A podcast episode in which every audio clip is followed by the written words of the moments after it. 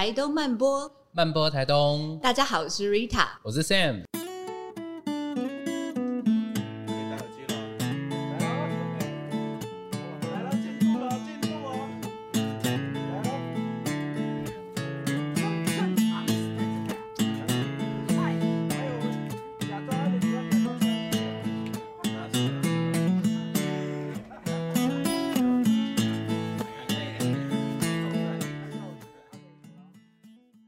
欢迎大家收听由台东设计中心所推出的台东慢播电台。我们每周五呢都会在台东慢播跟大家闲聊台东的人事物，也欢迎大家能够与我们一起闲聊台东。耶！今天非常开心去邀请到一个我们的好朋友，然后他叫做千贝，他呢就是创立了一个种子树屋，专门在去关注很多孩子的成长，然后也去凝聚了地方妈妈的社群。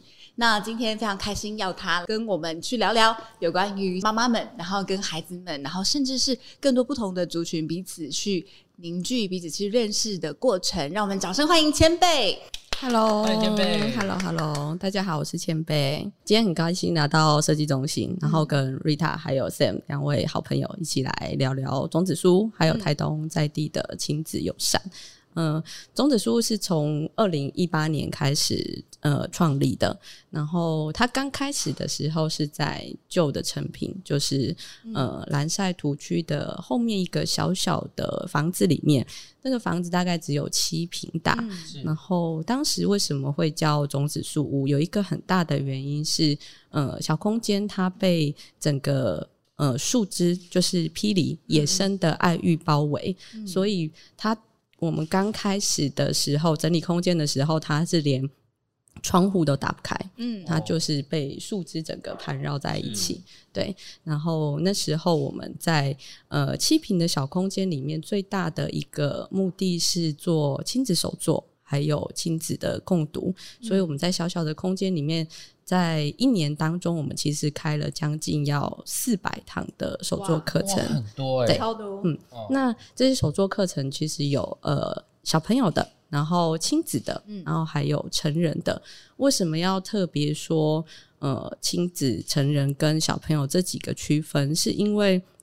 嗯，刚刚前面提到种子树屋的创立，除了它是被树枝包围的地方以外，另外一点很有趣的是，很多人看到种子树屋会先问说：“你们是卖种子的吗？” 对，那我们会告诉他说：“我们的种子是种在心里面的。”嗯，对，那那个种子种在心里面，不只是种在孩子的心里，也种在每一个进到树屋的大人、妈妈、小孩跟。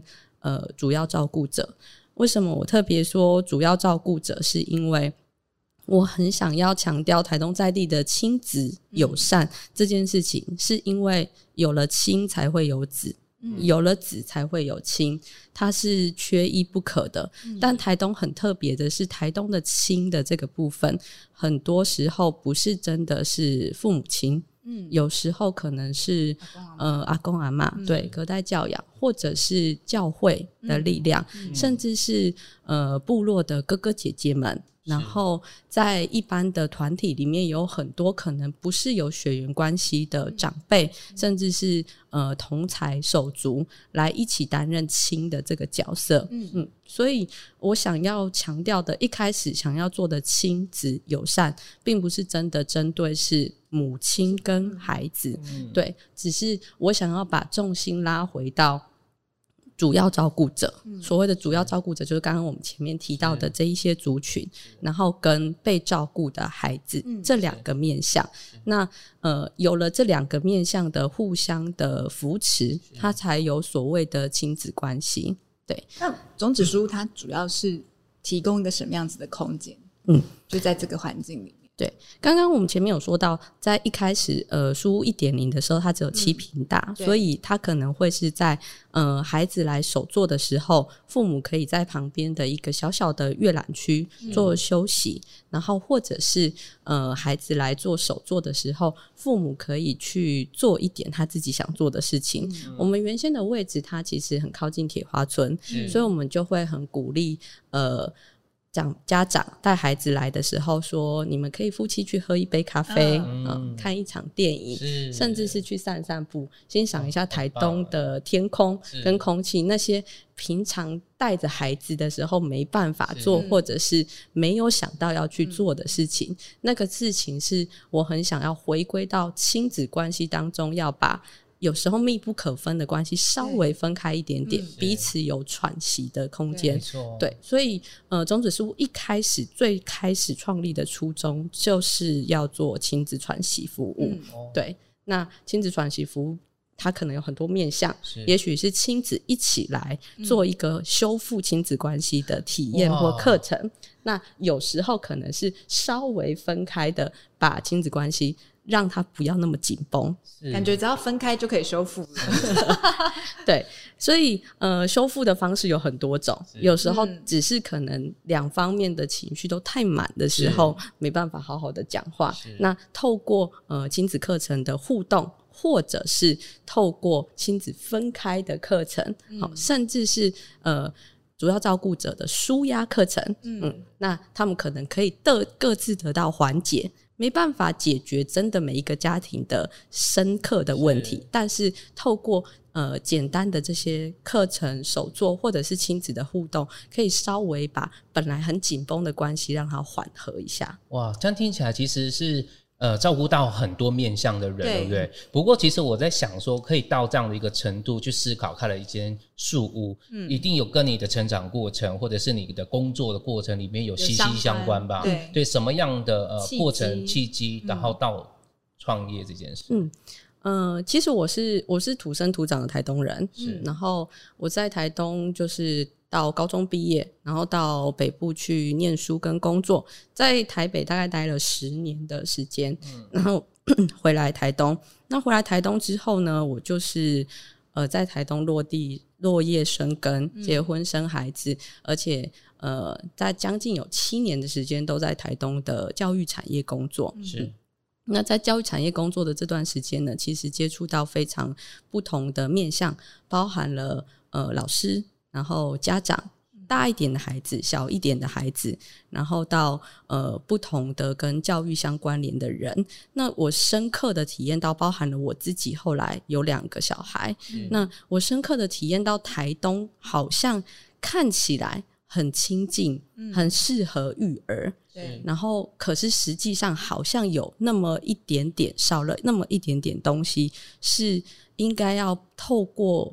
呃，一个空间，甚至是一些活动，把它凝聚起来的。嗯，对，所以呃，那时候开始有了想要有一个自己空间的想法。当然，每一个创业者，呃，要成立一个事业之前，他一定有一个需求是自己的需求。对。来自自己的需求。我本身是一个非常不喜欢户外活动的妈妈，哦、然后大家知道台东的夏天很热，很热，对，很热。到夏天，对，不到夏，现在现在五月就已经很热了。对。然后我我我家里两位是非常的活动力十足的男儿，哦、然后所以。不带孩子出门放电又不行，对。然后要带孩子出门放电的时候，你要想说，我 要对为难的妈妈，对，我要去哪里？那要怎么样去解决？就是想要陪孩子，妈妈又不会太劳累的问题。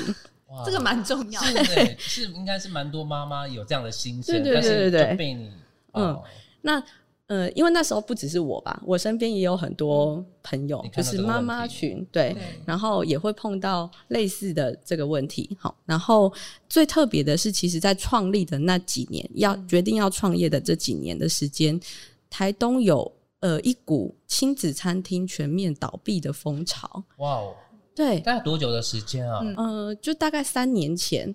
三年前，对对对，我觉得应该是我跟，因为我没有小孩，嗯，对，所以我对这个议题其实没有这么的深刻，所以我听我刚前辈说三年前倒了一堆亲子关系的餐厅，其实有点惊讶，嗯，然后你看到什么问题？他那个时候是有什么亲子餐厅？其实是对大家看起来可能觉得没什么，对不对？就觉得是带小孩去吃东西的地方，但其实亲子餐厅在呃。地方妈妈的社群里面是非常重要的一个地点，嗯，因为亲子餐厅可以让母亲稍微舒缓一下，譬如说你想要找人家聊个天，跟姐妹淘聚会聊个天，但是你又带着孩子的时候。要去餐厅吃又不方便，方对，然后你又要顾着小孩，又不能好好吃饭跟好好聊天，所以亲子餐厅就会扮演了一个非常重要的角色。因为餐亲子餐厅不管大小，它一定有一个儿童游戏区。是，对，在我那时候小孩还小的时候，亲子餐厅扮演了一个非常非常重要的角色。嗯，对。但那几年当中，呃，就面临了台东可能是空间或者是呃。创业的理念不一样的时候，有一波风潮，所有的亲子餐厅都收起来了。那对妈妈们来说，简直就是晴天霹雳。就是我带着孩子该去哪里呢？是，然后又很热，要找有冷气的地方坐，又不一定会欢迎小孩。要吃东西，小孩会吵闹的时候，到底该怎么办才好？是对，所以那时候就促使了我，呃，非常困扰。因此决定要自己来开一间。困扰的妈妈，然后决定要做这件事。对对对对，很多创业者真的都在解解决自己的痛。对对对对对，从自己的需求出发，然后跟身边的朋友群的需求出发，因为这样子以后就再也不用想要带孩子去哪里吃东西。对，然后那决定要开一个这样子书屋的空间的时候，就开始回归到。除了自己的需求以外，所谓的亲子友善空间，应该是要是一个什么样子的场域？对，嗯，那这个部分就会来自呃，我刚刚前面提到所谓亲跟子的关系的这个部分，所以我很想要做一件事情，是我开始去思考，妈妈带着一个小孩进到空间里面的时候，最害怕的是什么？是，好想知道哦，最害怕的是什么？嗯，最害怕的就是别人的指指点点。对对，嗯，就是那个小孩怎么那么吵啊？是，对，因为我们的呃成长背景一路以来一直到现在，大家应该都会觉得身边那个。嗯，管闲事的人很多，很多，对，这一某人，这一某人，对，然后会告诉你说，啊，你小孩怎么那么瘦？是不是没吃饱？啊，你小孩是不是太胖了？是不是吃太多？他穿上是不是太少？然后在地上那样很脏，很脏，对对。那你就会非常困扰，甚至是你带到一个空间，呃，例如图书馆，对，然后你就会担心孩子去。毁坏书籍，然后或者是跑来跑去，会影响到别人。然后要吃东西又不行，孩子忽然肚子饿了，你就要再把他带离开那个场域，去找一个可以吃东西的地方。搞来搞去，就干脆又带回家。嗯，对，妈妈好辛苦。嗯，对啊，都不能有自己的时间呢。所以。呃，基于刚刚上述种种这些困扰，当然还有很多困扰，可能是我还没想到的，或者是我比较没有碰到。但是这些东西是很切身的，对，呃，会让我觉得我带孩子出门我会很紧张的事情，所以我就开始思考说，所谓真正的一个亲子友善空间，它可能不仅仅是包含了让呃家长。带孩子来的时候有东西吃，是，然后有东西玩，嗯，这些面向，我希望做到的是这个空间是让呃带孩子进来的任何一个主要照顾者都可以感觉到放松，嗯，对，所以种子书当时一开始成立了，除了亲子关系以外的最重要的事情是，呃，原则跟宗旨跟初心都是放松。哦，对，最核心的，对，放松是最大的一个目标。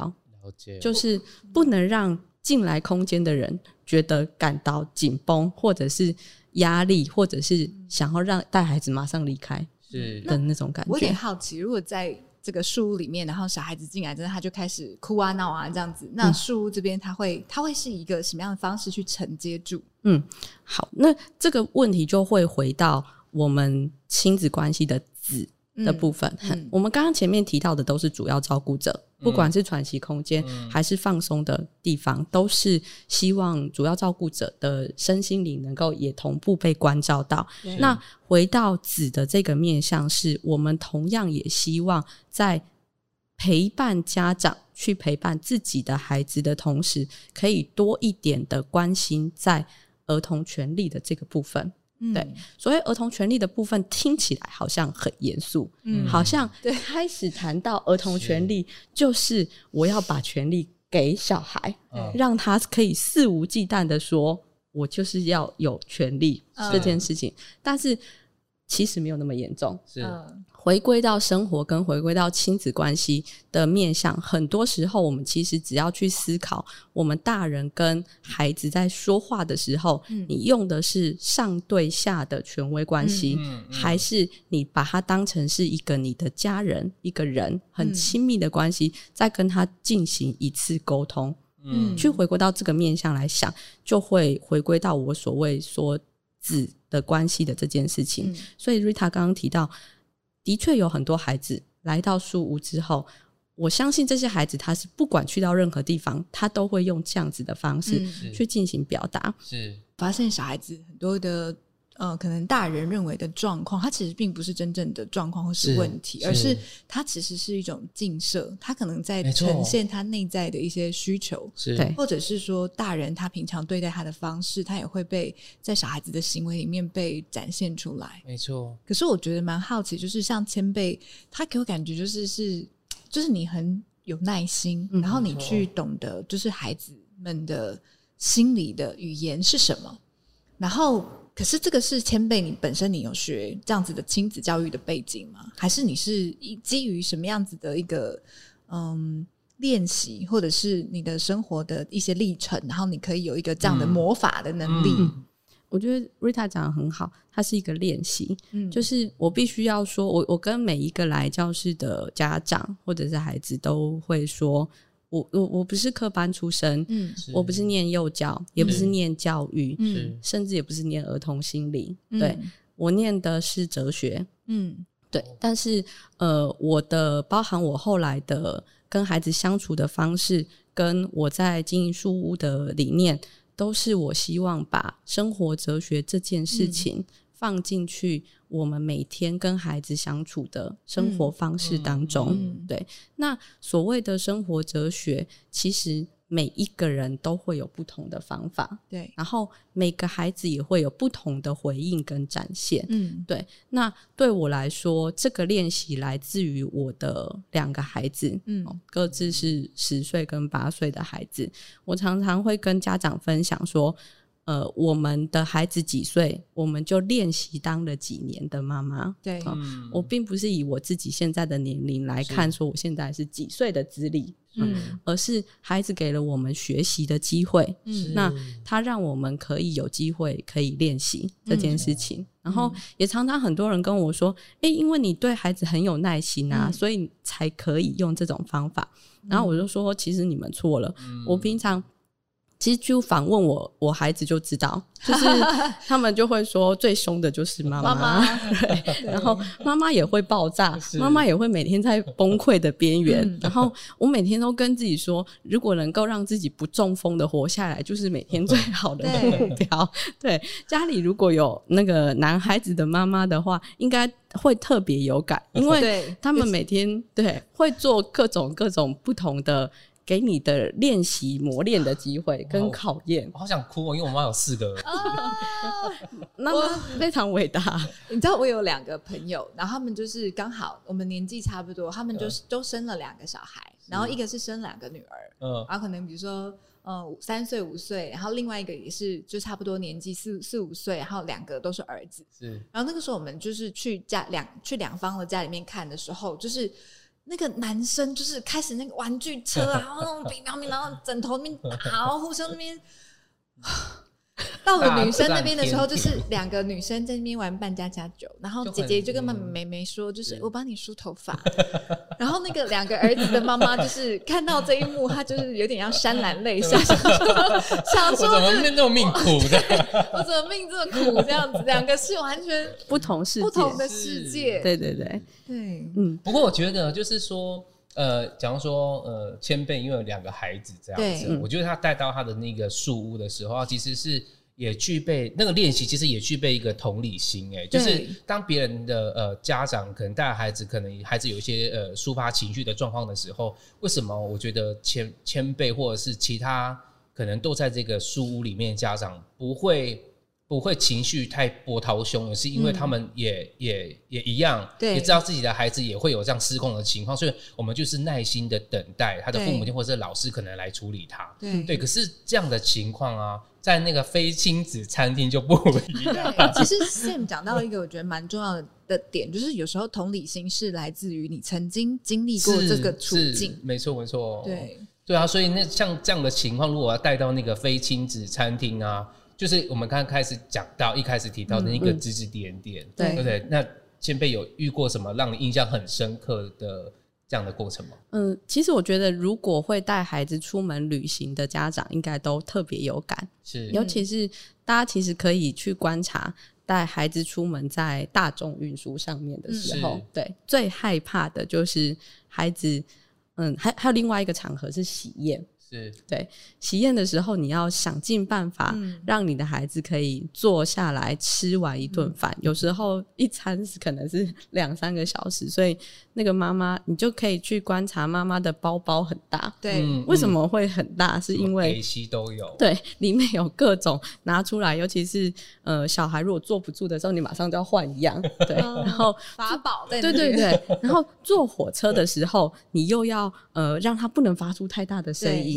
对，然后所以大部分很多的妈妈在那个大众运输上面就会遇到这样子的问题，哦、嗯，因为然后而且前面后面的人还还会说，那可能到底会不会带孩子啊？小孩那么吵，哦、都不会控制他，对不对？或者是转头那个眼神看人，对，白眼，甚至是最可怕的是发出那个。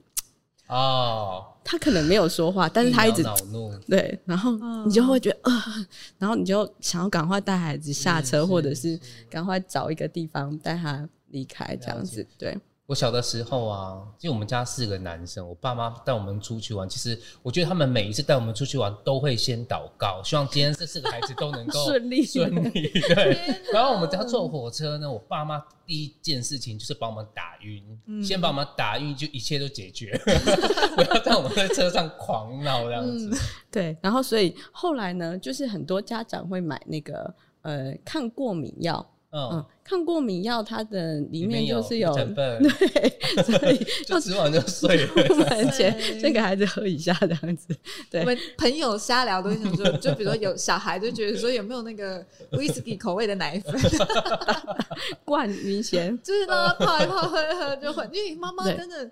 我觉得其实千贝这个树屋，是。我觉得，因为可能我哥哥最近才刚生小孩，去年，然后所以现在在聊到这个话题的时候，我会觉得很有感，又特别有感觉，是。就是爸爸妈妈真的非常非常的辛苦。是，而且我觉得呃，树屋啊，它其实在呃整理那个亲子关系，但是我看到有一些状况是这样，我不晓得你们没有发现，就是说在呃我们可能部落拔刀西也好，或者是说去参加别人的。婚礼的时候，我最常看见就是为了解决孩子们吵闹，父母亲就是一个 pad 过去。嗯，对，三西保姆，台北捷运很多。是，所以我就觉得，呃，跟我认识的前辈的那个孩子书，其实是很不一样关系，因为他。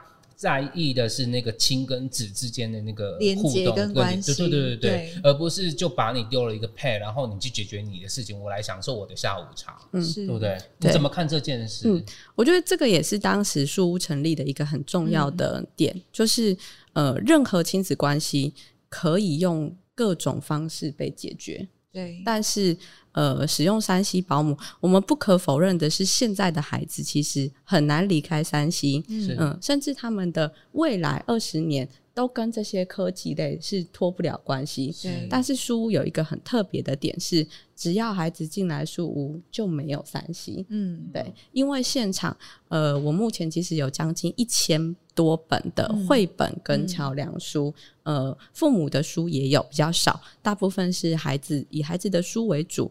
为什么会做这件事情？是因为很多父母来跟我讨论说，为什么孩子在家不看书这件事情。嗯、我说，呃，阅读的习惯培养不是一天两天就可以养成的，它需要很长很长的时间。但是如果你的父母是拿着手机，要孩子在旁边看书是很困难的事情，但是你又很难去要求上了一整天班疲惫的父母不去划手机、嗯、不去放松、不去做呃看手机这件事情。嗯、那我就会跟父母说，所谓长时间的陪伴，回到树屋的原则是我想要把这些东西带进去。家庭教育的观念是，没有一件事情是轻松的。是教养孩子的部分，但是也没有想象中的那么困难。嗯嗯，因为很多时候，呃，我当然能够理解，就是家长工作很辛苦，没错，下班很疲累，没错，然后有各种大小的事情困扰着我们，烦透了。是，那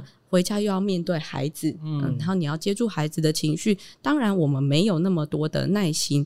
可是有些事情是一天就是十分钟，甚至是。一起吃顿饭、讲话、嗯、聊天的时间，嗯嗯、我说所有的亲子关系都从好好说话开始做起，嗯、好好说话，好好陪伴，好好的一起分享彼此的生活开始。对，那那些事情是，即便在过了十分钟、二十分钟之后，你们各自拿出手机来划，起码你们有前面那十分钟精华的高品质的对话，甚至是。一起替他读一本书给他听，或者是一起读一本书。嗯，是。那这就会回归到一开始书屋想要把这些绘本跟呃儿童的桥梁书放进来的主轴，因为呃阅读亲子阅读的这件事情是我不相信有一个孩子是。不爱看书的，嗯，是。好好美哦。对，如果他愿意，哲学，嗯，看手机，对，如果他愿意看手机，花时间在手机上面研究手游，甚至是喜欢的东西，他也一定能够找到一本书是引起他兴趣的。重点是你有没有带领着他找到那一本第一本书，入门书。对，那所以呃，我也常常跟父母说。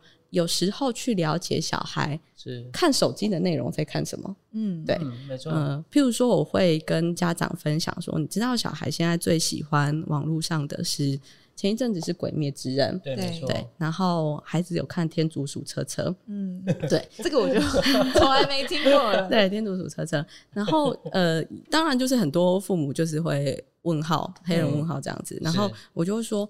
呃，去了解孩子在做什么、看什么、喜欢什么，不代表要跟他们成为朋友或进入他们的世界。所以我从来不相信，呃，所谓教养专家说成为孩子朋友的那件事情。嗯、我们连跟比我们小三岁到五岁的年轻人都可能会有代沟了，嗯、甚至是那些他们孩子的生活世界跟我们有这么远的差距。嗯、所以不要要求自己做非常困难的事情。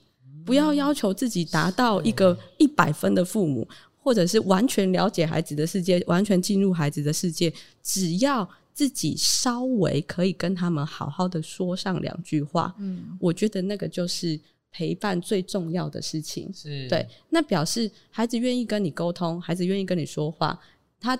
愿意一次跟你说一两句话，后来可能愿意再跟你说三四句话，甚至他愿意跟你分享学校的事情，好，或者是他男女朋友的事情，是。只要做到这一步，不要奢求成为他的朋友，是。对他一定会有自己的朋友的。我跟我老公，我们都还蛮，就是一直觉得我儿子，我们我们就是我儿子的朋友啊，我们就是，嗯、我们就常跟我儿子说，我们就是。你在世界上最好的朋友。是，然后直到最近，就是我老公大意发现。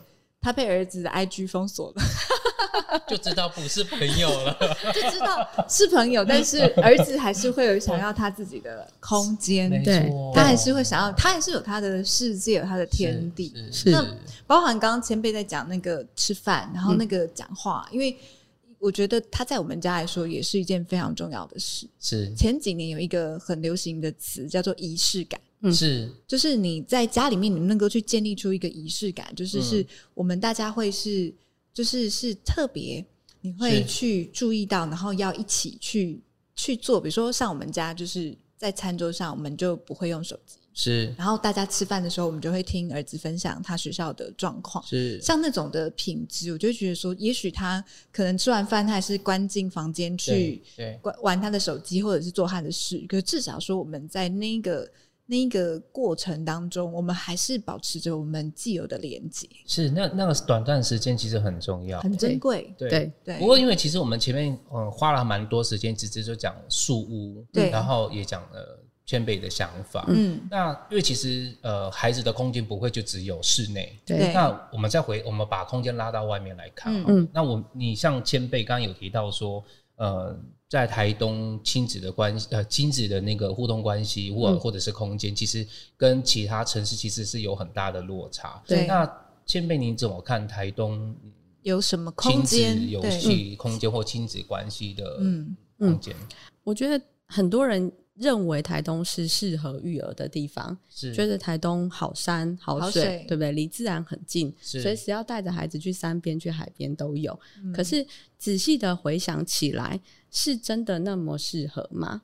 嗯，嗯，对。为什么会这样子问？是说，譬如说我今天要带孩子去海边，是对，那需要呃需要准备的东西，真的就只是什么都不带，然后到那里把孩子。丢下去，丢下去。对，这个可能是一个方式之一，是，但是更友善的，也许应该是让孩子了解自然环境跟我们的关系。嗯，以外、嗯、有更多的方式可以进入这样子，譬如说空间的营造。是，嗯、呃，以现在台东，我觉得最友善的一个。呃，户外的亲子场域是美术馆外面，嗯，有一个树屋，树屋，对，对，它是跟自然融合在一起，对，然后而且它让孩子可以轻易的接近自然，嗯，然后也不远离呃各种的这样活动的空间。那另外一个还有一个很棒的点是，它有遮阴，是好，对。然后我们其实在，在呃很多的户外游戏场的部分呢，家长其实非常考虑的点是。遮阴，嗯，对，然后当然还有清洁，是。最后才可能会是游戏器材的安全，对，哦，因为在任何其实台东的这样子的自然环境里面，嗯，应该要有很多很多的跟自然结合的场域是。可以被营造出来的，是，对，然后有几个其实还不错的场域，呃，现在因为可能就是呃建设的关系，它就没有了，譬如说像那个。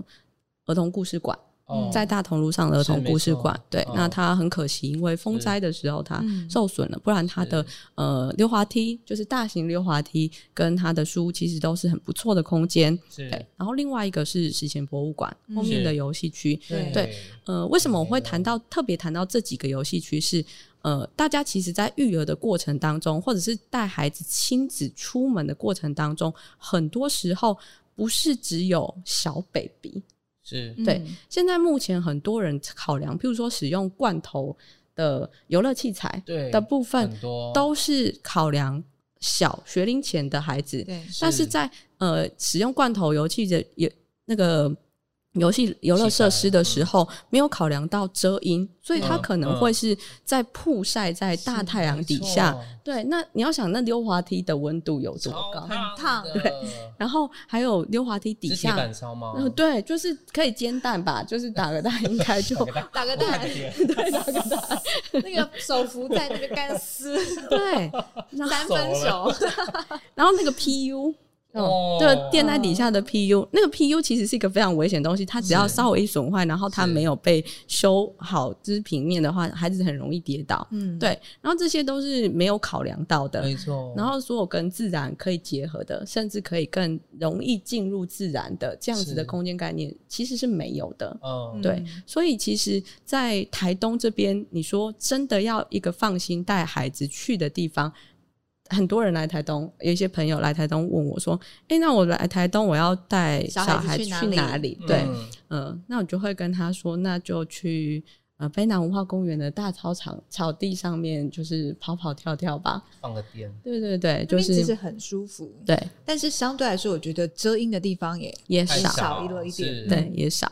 然后他能够跟自然连接的，然后甚至是他如果想希望可以吸引孩子亲子进去的所有的课程体验引导这方面，其实它是需要被补足的。是，对，是。然后这这就回归到台东在地的很多的免费资源。是，对，台东真的非常不缺乏亲子可以参与的免费资源。是、嗯，对，我觉得这个是台东人很幸福的地方。是，另外一方面也是因为台东的人口少，是对，所以它就会呃，大家可以使用到的频率就会比较高。嗯，是对，没错，但是相对来说，就是在品质的筛选的部分，嗯、其实它也需要被检核跟提升。是，然后呃，因为如果没有一个稳定的品质，甚至是它让大家可以练习使用者付费，嗯，那大家就会习惯享受免费的资源之外，嗯、也不会去珍惜，甚至是你带孩子参与这些活动的时候，他们不会学到东西。是，对，所以真正对我来说，亲子友善空间当时一开始设立的时候。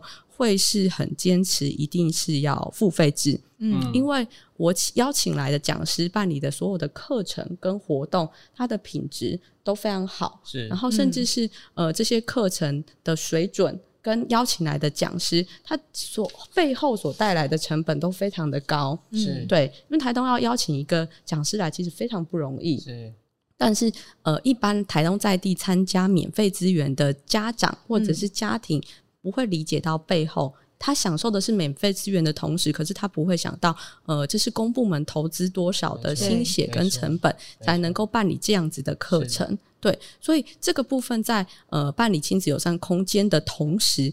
也希望可以借由这个这些课程跟活动，带给台东在地的家庭跟家长，嗯、甚至是教育工作者，让大家能够呃透过这个空间的交流跟课程上课的过程、互动的过程，来去理解这些资源的珍贵。对对，来。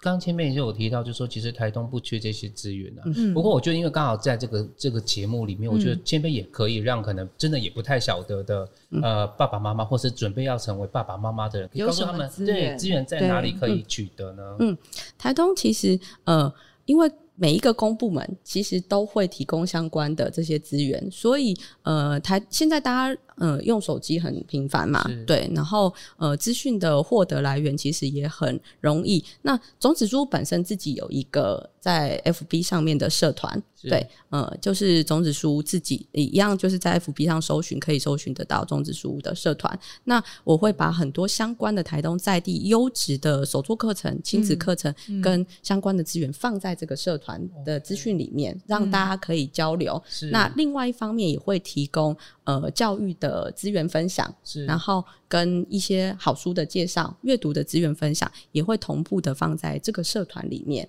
对，那我希望透过这样子的一个社团的方式，让台东在地的家长能够更多一点获得相关资讯的平台。了解，就是一个呃，把资讯整理成一个入口网站的概念，整合整合起来。对对对，很棒。嗯嗯，谦贝刚刚其实有提到说，呃，不管前面的这种。呃，让父母放松，或者是亲子之间的连接，它这个是种子树屋它一个一点零的版本。对，然后那个时候好像还没有去把它讲完，就是那现在二点零的种子树屋，你对于未来这个空间、这个场域，你有什么样子的期待？嗯。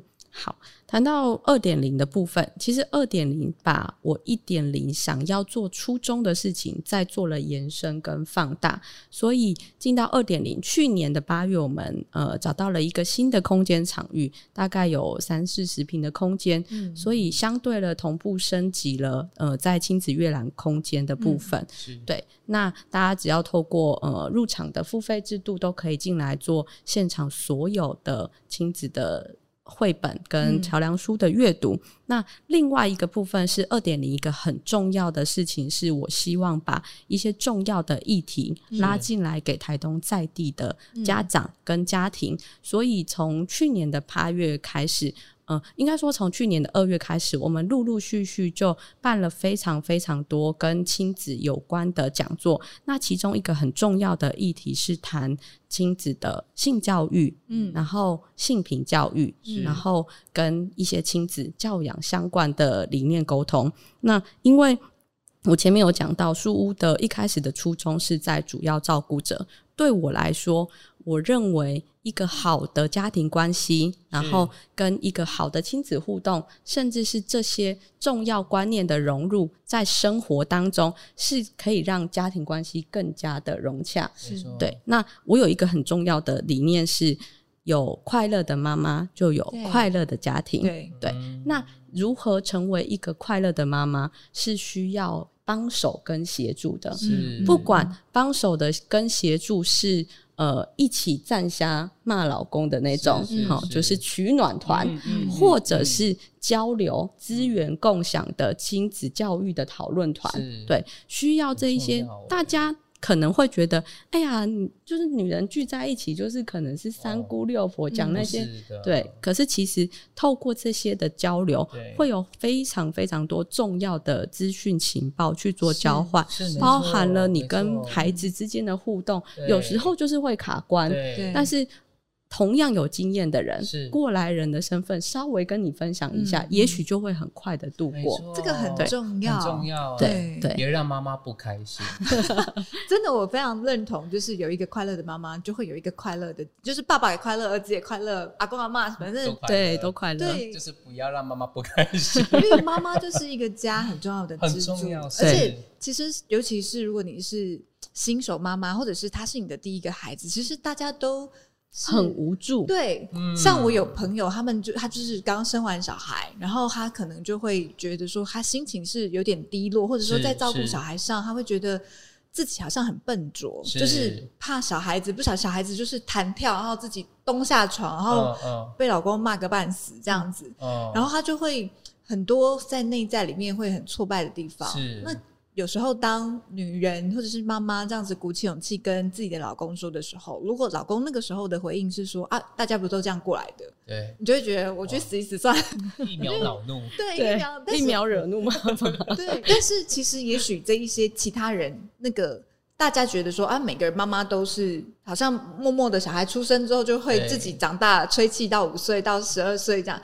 但是事实上，很多妈妈都有很多自己内在经历的一些高低起伏，跟一些学习、尝试、跌倒，然后甚至是有一些自己也很有那种痛并快乐着这样的过程。嗯、那你。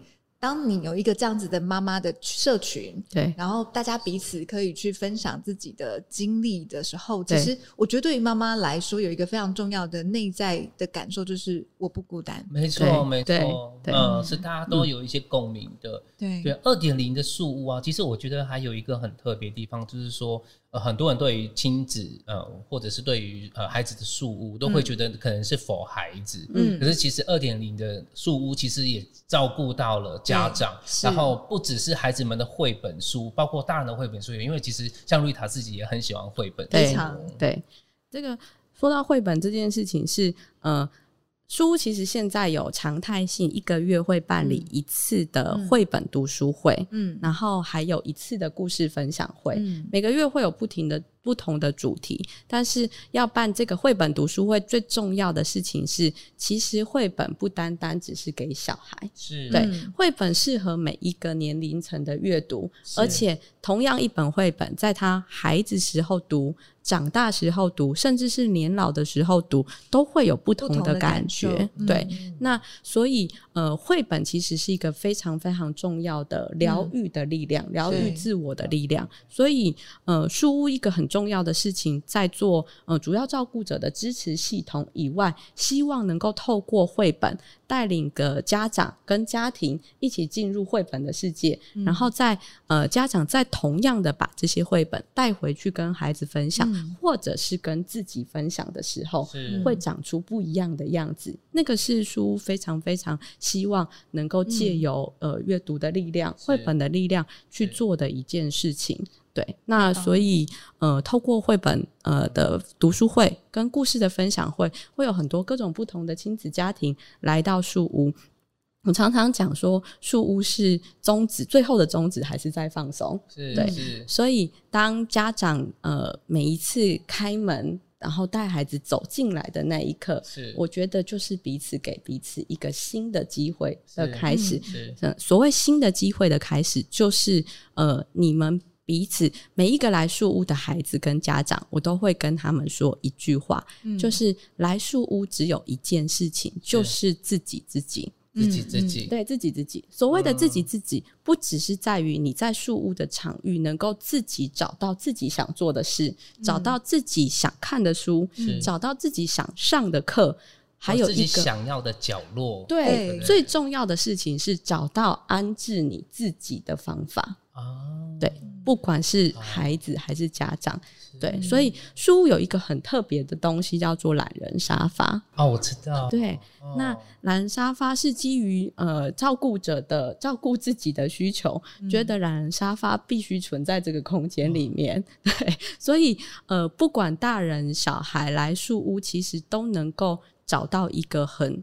适合安置自己的方法，嗯、也许有的孩子第一次来、第二次来，他不习惯，因为没有三 C 可以玩，然后不知道要做什么，好像又不太喜欢看书。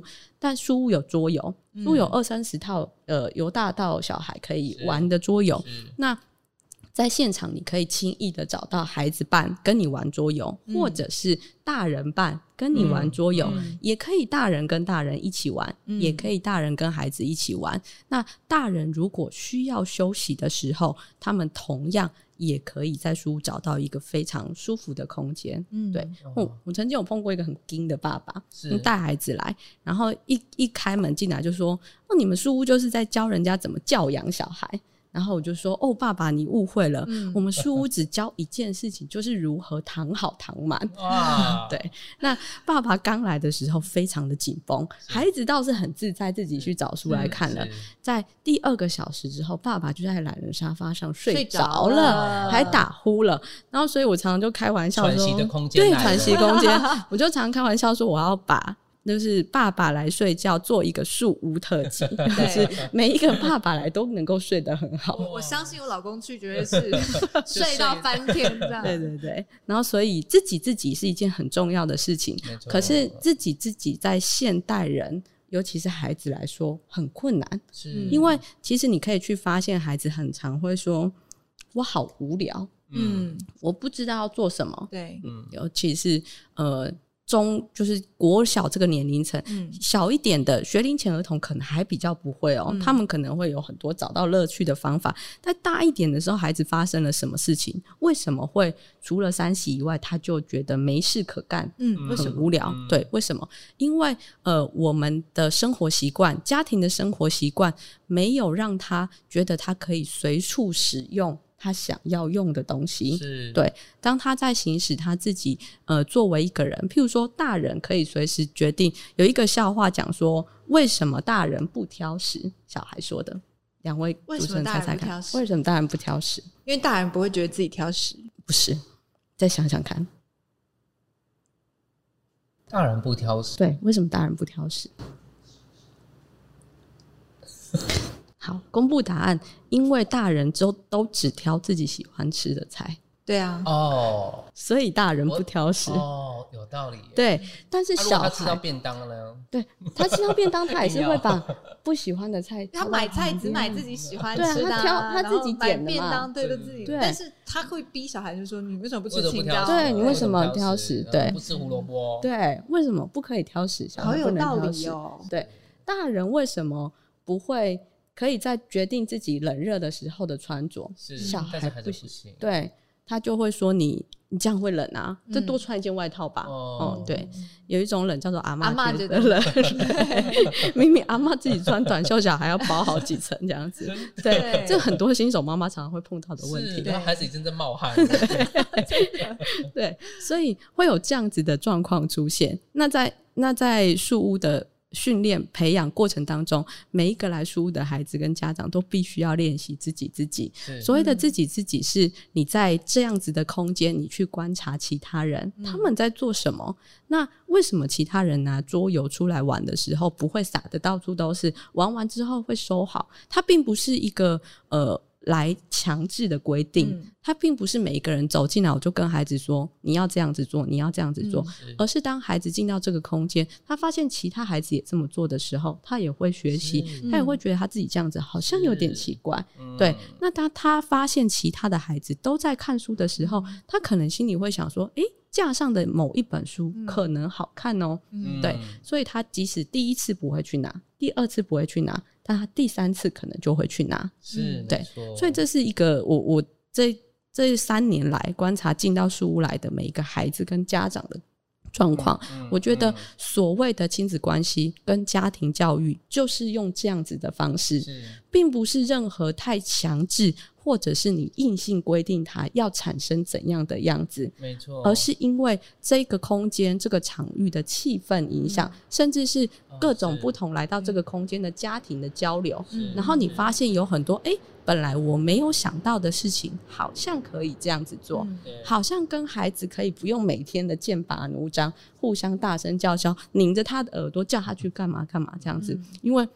你会发现现场没有一个家长这样子做的时候，你自己忽然这样子做的时候，你会开始问自己说：“诶，好像是不是可以？”换一个方式做，对，所以我我觉得这是一个非常非常有趣的现象，对，也是我想要透过树屋，呃，用非常缓慢的方式传递给在地的家庭跟分享的，因为家庭教育可以做的非常的多，而且家庭教育是非常非常重要的一件事情，而那些你觉得可能是应该回归给学校教育、老师教育，甚至是你不会轻易启齿谈性教育这件事情，其实都可以轻松的。在家庭里面被操作，嗯、而且甚至是跟你的日常生活完全连在一起的事情。对，我觉得这样，其实刚刚这样将近快一个小时时间，其实都充满了正能量。你有没有觉得？有就是哇，这世界真的美好，然后空气非常的清新。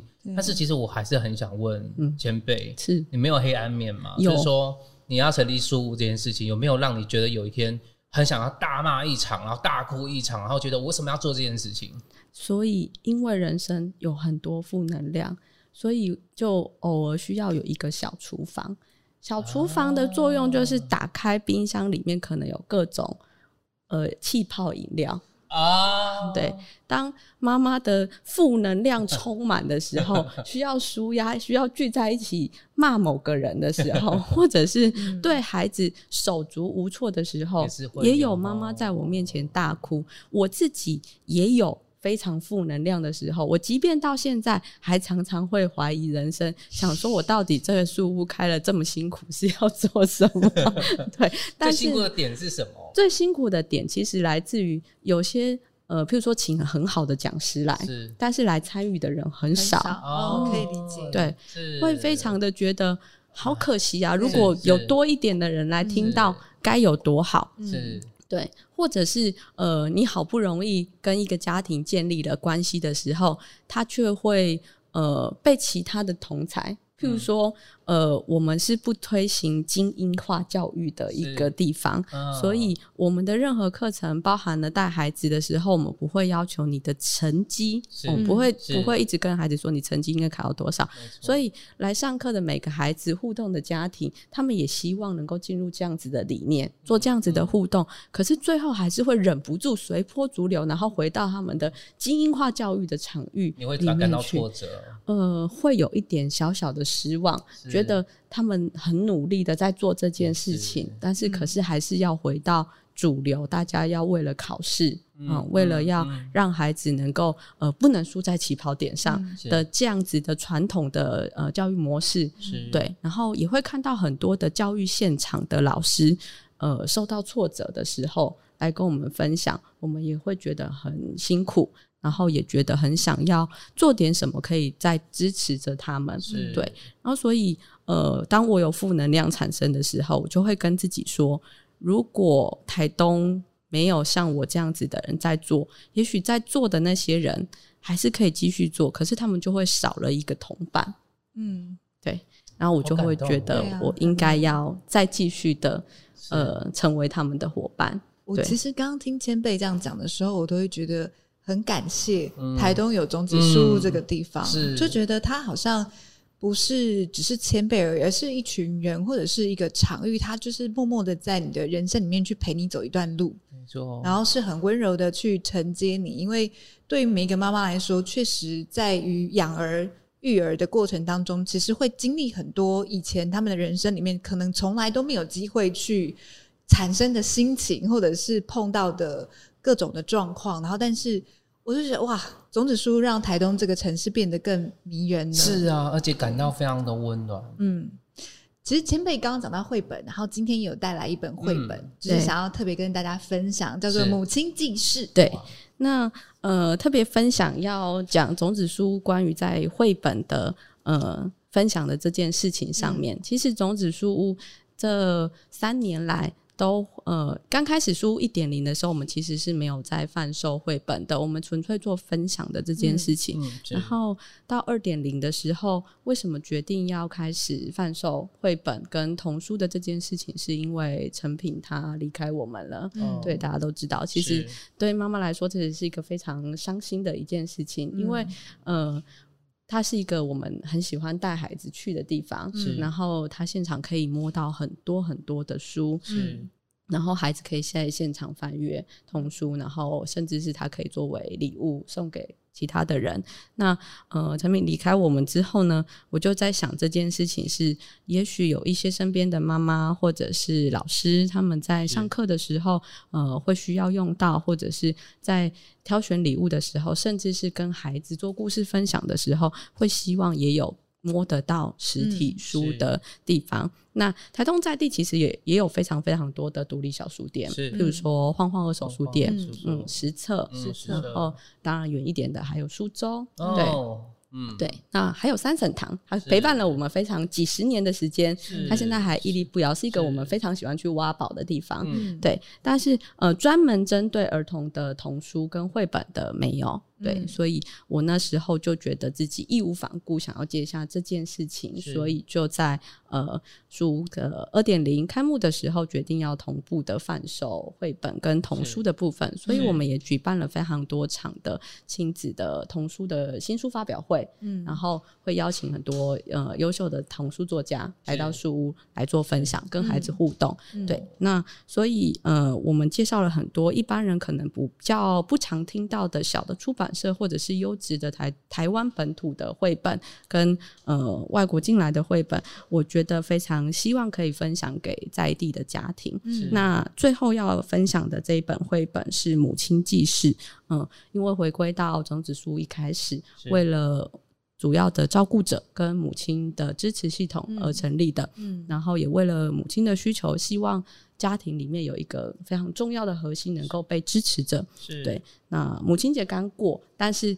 呃，对母亲来说，每天其实都是母亲节，哦，嗯、是没有收礼的母亲节，嗯、但是是承接着母亲的责任与义务的每一天。嗯、那所以想要跟大家分享一下这一本《母亲记事》。那《母亲记事》是由尖端出版社所发行的，然后它是由台湾的本土作家，就是林莲恩。林莲恩本身她也是呃一个妈妈。对，那这本《母亲记事》最特别的地方是，它用图文故事的方式，哈、嗯，用绘本的呈现来做日记的呈现。对，所以它跟一般看到的日记书又不太一样，嗯、它做的是图文式的呈现，而且特别有趣的是，这本《母亲记事》它也写的是两代之间的母亲不同的日记呈现。哈、嗯，对，所以它有上一代的母亲在成为母亲之后的心路历程，也有我们这一代的母亲。母亲在成为母亲之后的心路历程，嗯、用日记跟图文方式的方式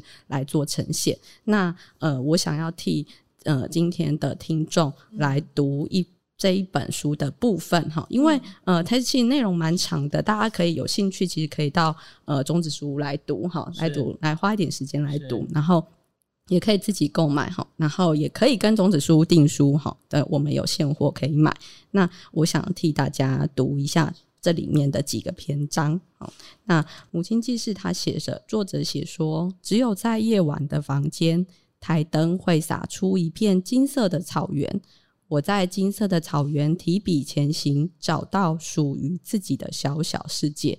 他作者用这一本书来献给水深火热的母亲们，哈，对，好美。好，第一篇的日记，他写到的是孩子的出生。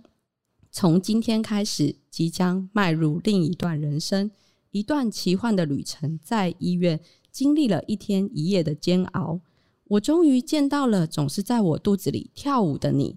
对你的第一印象是你洪亮的哭声，和趴在我胸口那微温的触感，感觉到你小小的心脏正跳动着，一种不能言语的感动，使我忍不住落泪。孩子，谢谢你平安的来到我身边，你是妈妈的宝贝。从今以后，我会用尽全力爱你，保护你。好，这个是上一代的母亲面对孩子的出生。那这一代的母亲面对孩子的出生，写的是：从今天开始，即将迈入人生的另一个阶段，一段奇幻旅程。在医院撑过煎熬的七个小时，终于和肚子里的宝宝见面。他在我的胸口哭得很大声，这是我听过最美妙的声音。谢谢你，终于来到我的身边，孩子。我对你还感到陌生。从今天开始，培养感情吧。希望我们合作无间，一起走向那条有时很糟，但也很棒的路。大家有听出就是两代之间的差别吗？好，就是呃上一代的母亲她无条件的奉献，哦、嗯，期待孩子来到身边，嗯。但是这一代母亲增加了什么？她一样期待宝宝的诞生，但是她说我们还很陌生，从、嗯、今天开始培养感情吧，因为我也是从今天开始当母亲。好，然后。再念一段，一小段是关于哺乳的事情。好，现在它很流行推行喂母乳嘛？吼、嗯，喂母乳，在一九八五年三月十七号，是上一代的母亲关于哺喂。怀孕的时候，每个人都说奶粉比母奶有营养多了，那么就让宝宝喝奶粉吧。但是生完之后，乳房真的很疼。本以为母乳会渐渐自行消痛，但是却然成了乳得了乳腺炎。胸部像石头一样坚硬，轻轻碰到就会痛得想哭，甚至比生产的时候还痛。宝宝每隔两时两个小时就会饿了哭闹，我只能尽力忽略自己的不适，替宝宝冲泡奶粉，害怕孩子会饿着。我自己可以晚一点再去看医生，毕竟我现在是个大人，是个母亲了。孩子，妈妈没有什么可以给你，除了从灵魂里涌现的母爱。我能做的只有把自己的愿望和需求尽量缩小，或是全部扔掉，才能空出更多的位置，存放关于你的一切。这是上一辈的母亲在哺乳上面发生的事情。这一辈的怀孕时，听说只要宝宝一哭，乳房就会开始刺痛，妈妈听到哭声便会促使乳房分泌乳汁，那是多么神奇的本能！但是我的乳房似乎没有这样子的本能。身边的闲言碎语让我觉得没有母奶便和不爱孩子画上等号。产后焦虑像一阵冰浪，冰冷的大浪将我拖入深不见底的黑暗。早晨，我被宝宝的哭声叫醒，耳边充斥着他撕心肺裂的啼哭，一阵呕吐感满到我的咽喉，终于忍不住了。我和宝宝一起放声大哭，哭了很久很久，像是脑中某条线绕了很久，终于接轨。我决定放弃母奶，孩子，我们要一起走的路还很漫长。即使没有母奶，我依然爱你。为了我将来还能认得自己的脸，你先学习认识妈妈的脸好吗？哇，好激，好激动哦！对，所以这个是呃关于母亲记事的这本书，大家其实可以看到两代之间，身为母亲，其实一样都是给孩子非常非常多的爱。上一代的母亲，她选择了牺牲自己，好、嗯、把自己放到最小。可是这一代的我们，成为母亲之后，我们要努力去想着是，当我们在孩子面前，如果孩子不认得我们是。成为我自己的一个这样子的角色的时候，孩子还会觉得你这个妈妈是跟什么样子的人可以连接在一起？哦，就是除了作为一个母亲的本身，我们也同时是我们自己。嗯、这个是我呃当时创立书屋很想要、很想要鼓励台东在地的妈妈走出来的一件事情。好、嗯，我看到台东很低很多在地的妈妈，甚至是嫁来台东的妈妈们，很很无助，然后她不知道跟谁说，甚至是那种呃很亲密的关系都会变成是压力的时候。嗯应该要有什么方法才能够让自己走出来？除了扮演一个母亲的角色，还能够让自己怎么样做自己？是对，我觉得这个是有感。嗯，我觉得在我们的爸爸妈妈那一代，几乎就是作为一个母亲，她最大的一个特质，或是他们认为的价值，也许就是奉献。对。那可是，即使到了我们现在这个年代，就是还有很多我身边的的，我跟我差不多年纪的妈妈们、朋友们，他们几乎也是在生了小孩之后，好像他们的人生当中最重要的角色就只剩下妈妈。嗯，就是他永远在关心他的小孩子喜欢吃什么，然后不喜欢吃什么，然后有什么需求。是。可是妈妈也别忘了，就是其实妈妈。自己也很重要，照顾自己也对也很重要。对，然后我觉得刚刚在听千贝在念这本书的时候，我觉得那个内在很很多感触，很波涛汹涌。然后，我觉得非常感谢前辈跟种子书屋的，也是就是种子书屋就很像是我们台东这块土地上的妈妈，是在去支持着、滋养着每一个有机会在这个地方去。抚育自己的小孩，然后甚至是跟自己的家庭一起成长、一起陪伴的一个非常非常温暖的，然后充满爱的空间。是，还兼顾就是抚慰照顾者的心灵这样子。是，我们非常感谢千贝今天的到来，对，让我们今天感觉非常的能量满满。谢谢，谢谢，谢谢 Sam 跟。呃，Rita，然后大家如果有兴趣想要再多听我讲故事，嗯、或者是想要多聊聊跟妈妈之间，或者是要抱怨的话，也非常 欢迎，就是走进种子书屋，嗯、也非常非常欢迎大家后面有机会都可以走进种子书屋来看一看，嗯、然后甚至聊一聊关于你成为母亲，或者是你不想成为母亲，但是还是成为母亲的之后的一些心路历程，或者是你需要呃台东教育资源的交流的话，也非常非常欢迎可以来到种子书屋。嗯，欢迎各位妈妈们，想当妈妈的人，不想当妈妈的人，想要了解怎么样当一个妈妈，或是怎么样不当一个妈妈的人，都走进种子书屋里面，好好的聊一聊。嗯，非常谢谢可以。呃，来到设计中心做今天这样一个分享。如果大家有兴趣的话，可以关注我们种子书屋的粉丝页跟社团，都会有活动的资讯在里面。那呃，每个月的故事分享会跟读书会的部分，也非常欢迎大家能够来参加。那希望大家可以有机会就走走进来种子书屋来一起聊一聊。另外，大家如果是对于就是有关于亲子的呃。场域，户外的场域有什么样子的想法？其实，在台东设计中心里面，它也有二楼也有这样子的提案所。是，对，大家可以把自己的想法，对于户外的育儿空间、亲子共融的空间等等，什么样是大家的期待，都可以到这个地方来互相去分享跟提案。是。